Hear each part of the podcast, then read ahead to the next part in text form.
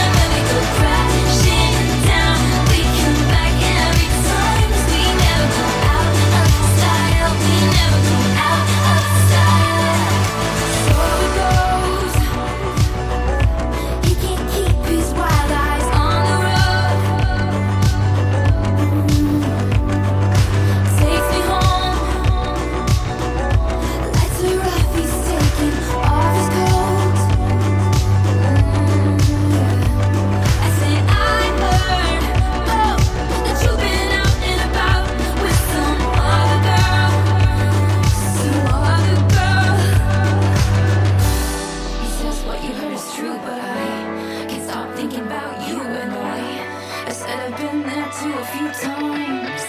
Cause you got that James Dean.